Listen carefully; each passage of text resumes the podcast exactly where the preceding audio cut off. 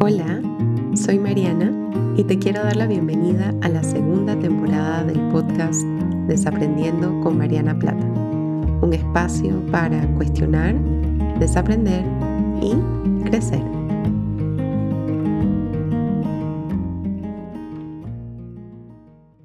Hola a todas y a todos y bienvenidos a un nuevo episodio de Desaprendiendo. Yo soy Mariana y como siempre estoy muy contenta, muy agradecida de poder compartir con ustedes en un episodio nuevo, en una semana nueva, reflexionando acerca de un tema que está en mi mente muchísimo y que me encanta hablar.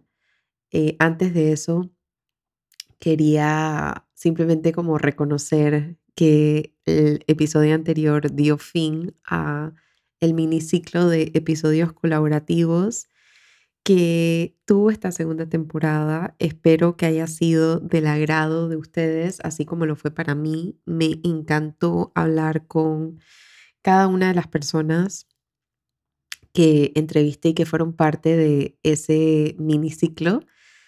Me encantó la variedad de temas que cubrimos, me encantó este experimento eh, un poco más colaborativo, un poco más este, bidireccional con invitados especiales que tuvo este podcast. Y con eso en mente, pues le dimos fin a esto y estamos nuevamente retomando en un espacio más unidireccional conmigo, hablándoles a ustedes y reflexionando y pensando con ustedes. Y el tema de hoy, eh, como bien lo mencioné hace un ratito, es un tema que me encanta, lo he escrito en diferentes ocasiones en mi boletín, semanal, se los voy a dejar en la descripción del episodio. He guiado sesiones de journaling acerca de esto en Acompañar, que es el club de journaling que facilito y dirijo. Y es un tema que también pues he tenido el gusto, el placer, el honor de conversarlo con estudiantes de psicología en congresos de psicología también. Así que basta decir que es un tema que me encanta, es un tema que me genera muchísima curiosidad, que me, me genera mucha fascinación intentar entender, explorar, descubrir qué, qué nos va pasando con estos fenómenos digitales y de eso se trata un poco el episodio de hoy. Es quién soy en las redes sociales y particularmente cómo me relaciono con estas diferentes herramientas tecnológicas que mueven en mí y eso que mueven mis relaciones. Esas son algunas de las preguntas que quiero invitarte a pensar el día de hoy. Em, el tema es un creo que es una mirada diferente a la que he tenido con el tema de las redes sociales desde que tomé una clase en mi maestría y era una clase acerca de todo el fenómeno digital y todo el fenómeno tecnológico desde una mirada un poquito más analítica, más reflexiva, más de pensamiento crítico. Y esa clase evocó muchas preguntas en mí, mucha curiosidad, mucha reflexión, introspección y desde entonces es algo que he intentado también un poco como proteger y ofrecer para quienes me leen y en este caso para quienes me escuchan. Y cuando hablo acerca de este tema de las redes sociales, siempre me gusta irme al origen. Y cuando pienso en el origen, pienso en Steve Jobs, pienso en Bill Gates, pienso en la creación de las herramientas tecnológicas que tenemos hoy en día. Y hay una frase que suele evocar mucha curiosidad en mí y es que la gran mayoría de estas herramientas tecnológicas, si no todas, han sido creadas para automatizar procesos, para hacer que los procesos de escritura, de comunicación, de intercambio, intercambio económico, intercambio de información, intercambio de conocimiento, educativo, todo esto sea más rápido, sea más eficiente, tome menos tiempo, sea más urgente. Y esa palabra automatizar, si bien es una palabra que podría ser muy útil en ese mundo solamente, en ese mundo tecnológico, en ese mundo de los procesos, en ese mundo llenos de unos y ceros de lo que está compuesto todas estas herramientas tecnológicas, es una palabra que me, me hace ruido. Voy a ser súper honesta, me hace ruido cuando la, la ubico en el plano humano. Y yo creo que para, por eso es tan importante para mí como recuperar lo humano detrás de la tecnología y detrás de las redes sociales, porque yo creo que puede ser muy peligroso no pensar acerca de nuestro intento o nuestro deseo de automatizar procesos humanos, de automatizar emociones, de automatizar relaciones. Incluso no puedo evitar pensar en el origen también de las redes sociales, ¿no? Porque para mí pensar en el origen de las cosas sí es súper importante pensar en el origen de las máquinas que usamos hoy en día, pero me resulta igual de fascinante, igual de importante pensar en la evolución de las redes sociales que manejamos hoy en día. Cómo empezó, por ejemplo, MySpace, cómo empezó, Facebook, cómo empezó ICQ, cómo empezó Windows Messenger, cómo empezó WhatsApp, y cómo empezó Instagram, cómo empezó Twitter, cómo empezó TikTok, ¿no? Y todas estas redes sociales fueron creadas con la intención de conectar, de conectar a la gente. Estoy pensando en la primera red social que tuve, que fue MySpace, y donde todas y todos teníamos de amiga y amigos, perdón, donde teníamos de amigo automáticamente a Tom, que es el creador, que fue el creador de MySpace. Y esa fue la primera oportunidad donde tuvimos espacio, tuvimos un canvas para mostrar partes de nuestra identidad. En MySpace poníamos la música que nos gustaba y poníamos un fondo y teníamos amigos. Em, para quienes tuvimos Tumblr, por ejemplo, que era una red social muy popular donde compartíamos pensamientos. ¿Qué libertad nos daba eso? Y en mi caso, todo esto pasó durante mi adolescencia, que coincidía con ser el periodo evolutivo donde estamos ensayando un poquito nuestras identidades y estamos jugando un poco con quiénes somos y qué nos gusta y cómo nos definimos y qué nos gusta del otro y cómo a través del otro también me encuentro yo y por eso las relaciones eh, sociales en la adolescencia son tan intensas y tan cercanas, ¿no? Entonces todo esto lo estoy mencionando porque cuando empezamos a explorar la historia a través de la cual se fueron creando las redes sociales, la intención detrás de conectar y la rapidez, porque para mí esto es como un monstruo que se nos salió de las manos un poco, que, que no me puedo imaginar que Tom de MySpace ni en sus sueños más alocados pudo haber pensado que TikTok quizás existiría o, o que los Instagram Stories quizás existirían. Eso tiene un impacto en la forma en la que nos vemos a nosotros mismos, la forma en la que nos relacionamos con nosotros mismos y la forma como nos relacionamos con otras personas también. Entonces, para empezar a pensar en quién soy en las redes sociales, quizás es importante también pensar quién soy con la tecnología. Algunas preguntas que ofrezco, por ejemplo, son, me relaciono de forma consciente e intencional con la tecnología, me relaciono de forma ansiosa, me relaciono de forma urgente, me relaciono de una forma que está conectada y conmigo misma, me relaciono de una forma automática, me relaciono de una forma impaciente. Y yo creo que más importante aún, puedo notarlo, puedo notar estos cambios sutiles que se dan, puedo notar cuando estoy quizás viendo mi celular de manera completamente desconectada de mi cuerpo, puedo notar eso, cómo recupero esa tensión, cómo recupero esa, esa sensación, ¿no?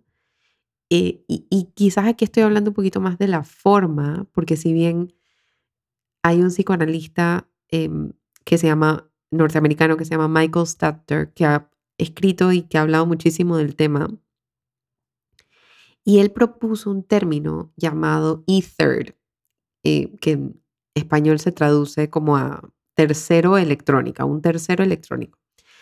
Y él se refería a la influencia de un objeto electrónico en adición al self y al otro que afecta profundamente las subjetividades de un individuo.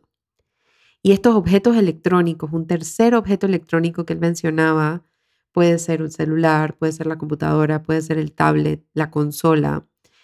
Y él lo que propone es que estos objetos electrónicos no son tan concretos, superficiales, unidimensionales, binarios, como pretenden ser, tienen un impacto en mí y tienen un impacto en el otro y tienen un impacto en la relación que tengo con el otro, ¿sí? Cosas que, que se me vienen a la mente mencionando esto, por ejemplo, ¿qué nos pasa con ver partes de la identidad de una persona muy cercana a nosotras y a nosotros en redes sociales, de lo que quizás no nos hablan cuando estamos en, vivo, ¿no? Cuando estamos en, en, en presencia. ¿Qué nos pasa cuando hay un celular en la mesa? ¿Qué nos pasa cuando tomamos el celular y estamos hablando, tomándonos un café con un amigo, con una amiga. ¿Qué nos pasa cuando agarramos el celular para tomarle una foto a ese momento y subirla, ¿no? ¿Qué nos pasa con todo eso? Y todo esto yo le estoy diciendo no necesariamente para decir que hay algo bueno o algo malo en todo esto.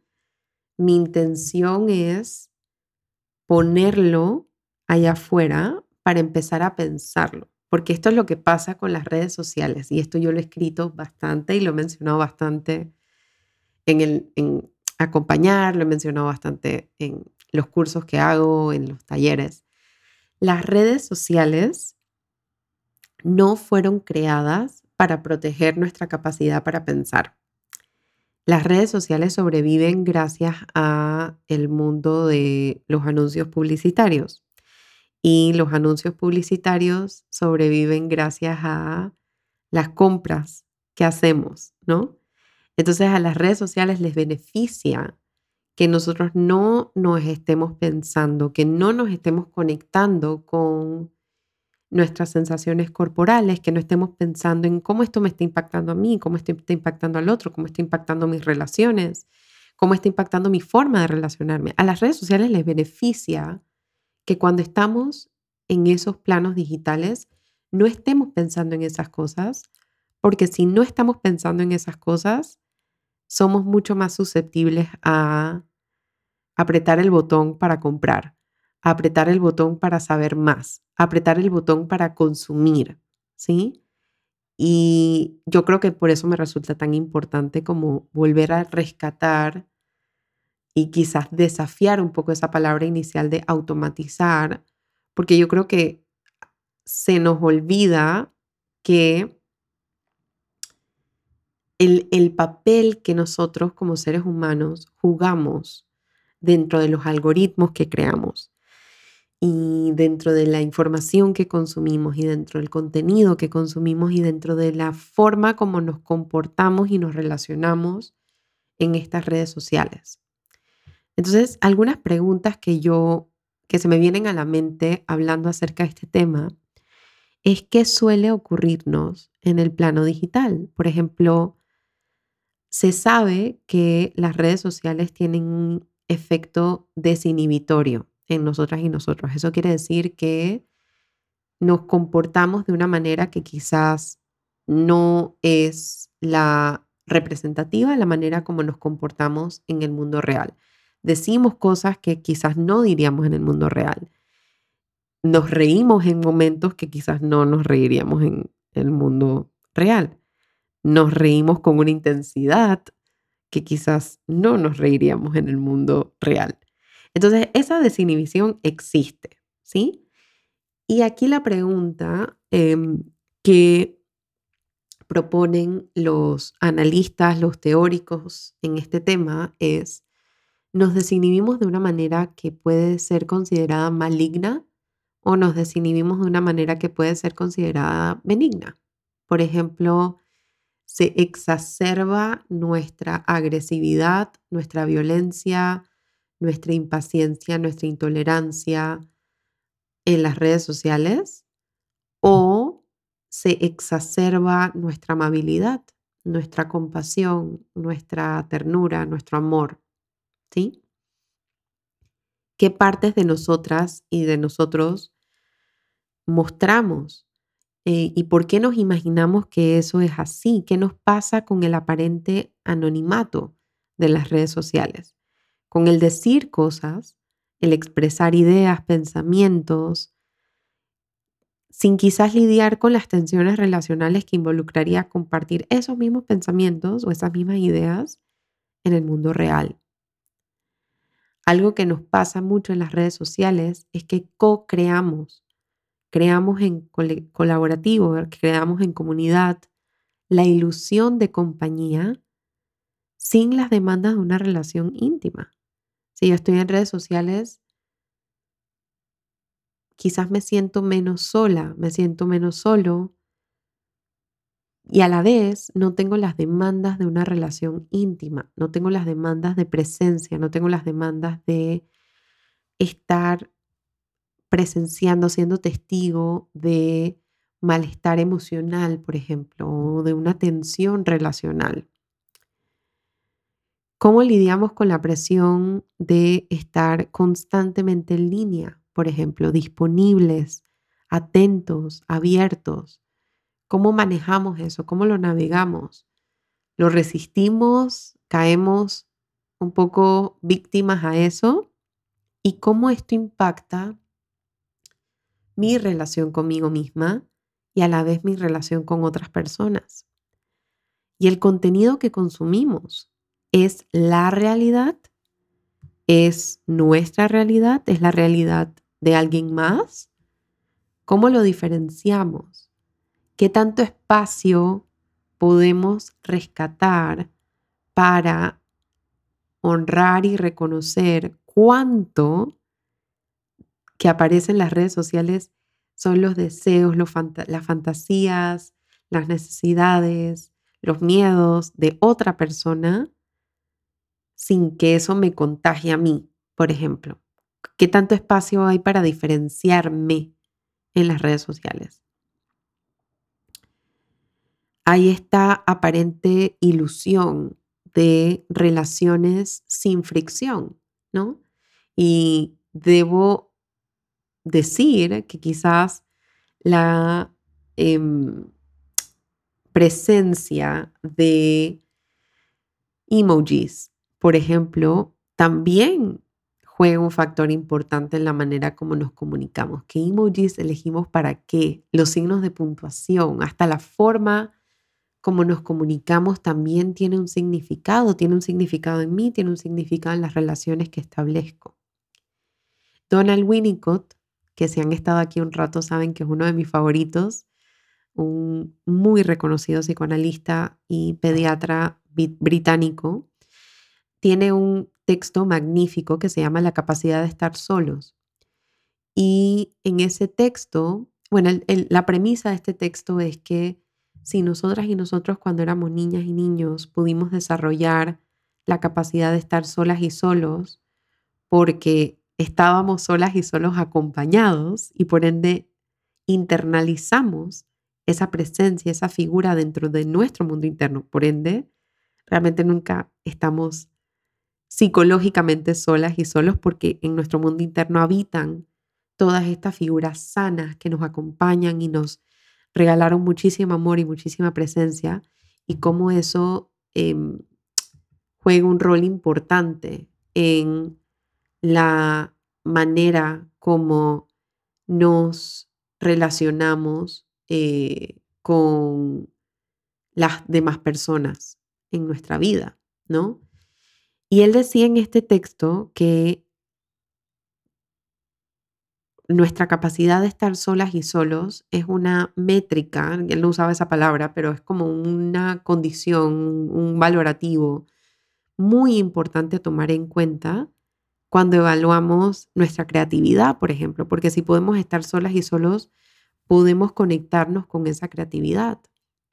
Y si las redes sociales nos dan la ilusión de estar acompañados, por ende, quizás si tenemos siempre eso presente, no nos damos permiso para estar solas y solos y perdemos esa capacidad, también es probable que perdamos la capacidad para estar aburridas, para estar aburridos. Y esto compromete nuestra creatividad y nuestros espacios de conversación. Y todo esto lo estoy mencionando porque entonces no es lo que pasa online, no es lo que, no son las redes sociales. Yo esto lo digo con mucha frecuencia también. Las redes sociales no son ni buenas ni malas. Es cómo nos relacionamos con ellas lo que hace la diferencia. No es lo que pasa en Instagram, no es lo que pasa en Twitter, no es lo que pasa en TikTok, es lo que me pasa a mí cuando estoy ahí. Es lo que le pasa a mis relaciones cuando yo estoy ahí. Y es en cuánto espacio yo estoy protegiendo, estoy cuidando para darme cuenta de esto, para pensar en esto. ¿Cómo se crea mi identidad? ¿Cómo se ha ido creando mi identidad? ¿Cómo me estoy tratando de mostrar al mundo? ¿Cómo mi motivación de descubrir? Porque si estamos en redes sociales hay una motivación de descubrir, hay una motivación de saber de otras cosas, de otros temas, de la vida de otras personas de involucrarnos, de conectarnos. Hay una motivación, hay un deseo. Y también hay un deseo de ser descubiertas y descubiertos. Cómo esto aparece en la manera como he diseñado y como continúo diseñando mi identidad online.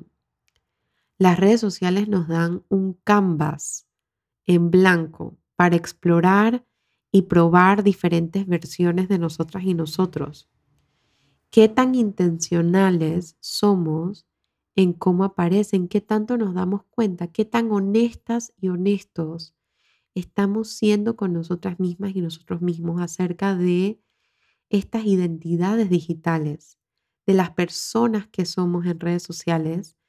Y en ese proceso, ¿qué tanto permiso nos estamos dando para decidir si eso embona conmigo o no, si eso es congruente conmigo o no, si eso me impacta de alguna manera o no, impacta mis relaciones de alguna manera o no.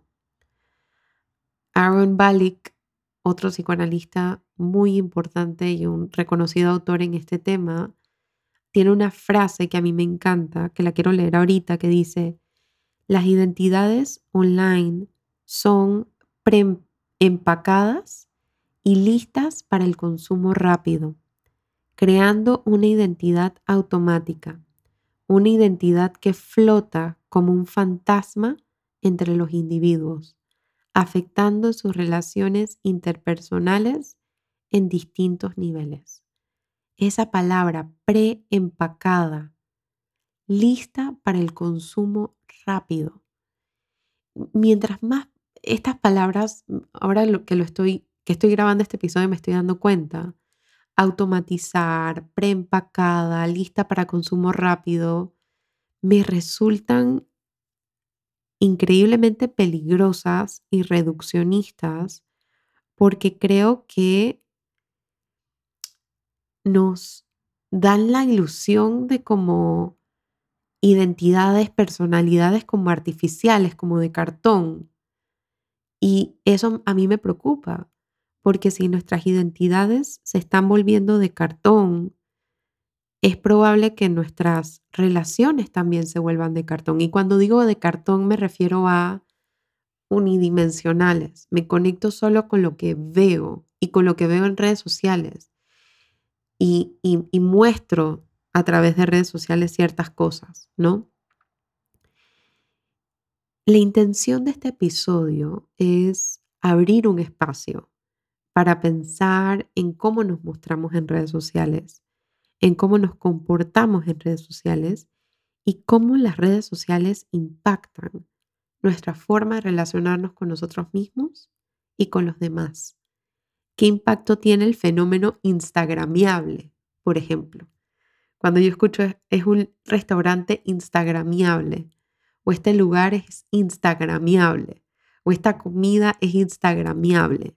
Y voy a ser completamente honesta, yo también lo uso. El, objetivo de esto no es, Mariana no hace nada de estas cosas, porque Mariana también está en las redes sociales y también tiene una identidad digital y también esto crea alguna eh, y algún impacto en mi forma de relacionarme conmigo, en mi forma de relacionarme con mis seres queridos en mi forma de relacionarme con quienes me escuchan, con quienes me leen. Todo esto tiene un impacto. Creo que lo, lo que estoy intentando hacer con este episodio es quizás abrir el espacio para proponer todas estas, todos estos pensamientos, todas estas ideas, con la esperanza de que quizás al tenerlo más en mente podamos pensarnos mucho más en redes sociales y con la esperanza de que nuestras relaciones no corran el riesgo de ser automatizadas, preempacadas, listas para el consumo rápido. Las relaciones son complejas, son enmarañadas, son multicapa, son multidimensionales, son lentas, son llenas de procesos, llenas de ensayo y error, llenas de tensiones, llenas de descubrimientos, llenas de transformaciones. Y creo que hay algo increíblemente hermoso en eso. Y me parece algo que vale la pena pensar para cuidarlo porque al final del día la calidad de nuestras relaciones también tiene un impacto en la calidad de nuestra vida, de nuestra forma de mirar hacia adentro, de pensar en nuestro mundo interno. Te recuerdo como siempre, que este episodio no tiene la intención de reemplazar psicoterapia. Si hay algo que has escuchado aquí que ha resonado contigo, que quisieras pensar en un espacio más íntimo, te invito a que te acerques a un profesional de salud mental que te pueda brindar esa, esa experiencia. También te recuerdo que tengo otros espacios donde comparto reflexiones como estas, mi boletín, es uno de ellos, es un boletín que ha sido cuidadosamente diseñado para no ser de consumo rápido.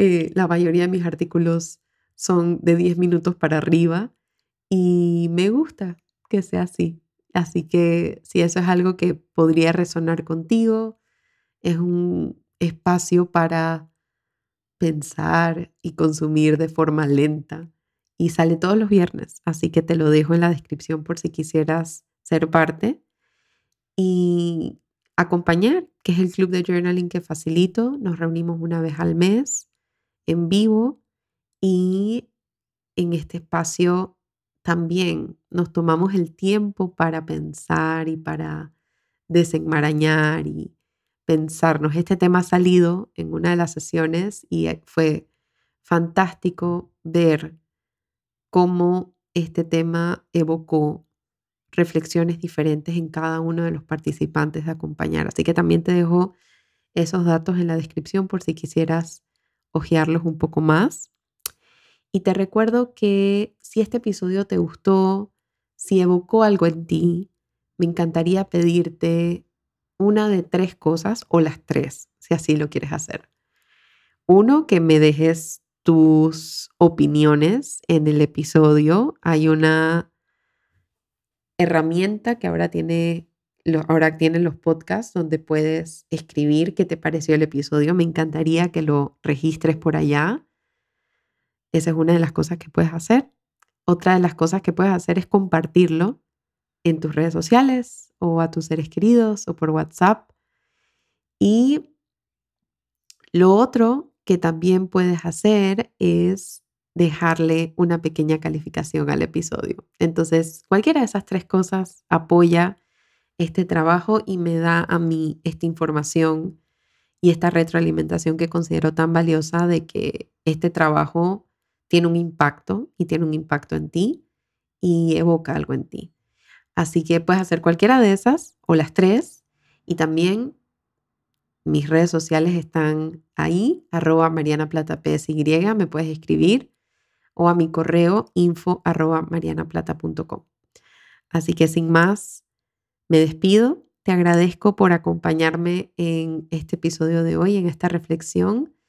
Y nos vemos la próxima semana con un nuevo tema para cuestionar, desaprender y crecer. Chao.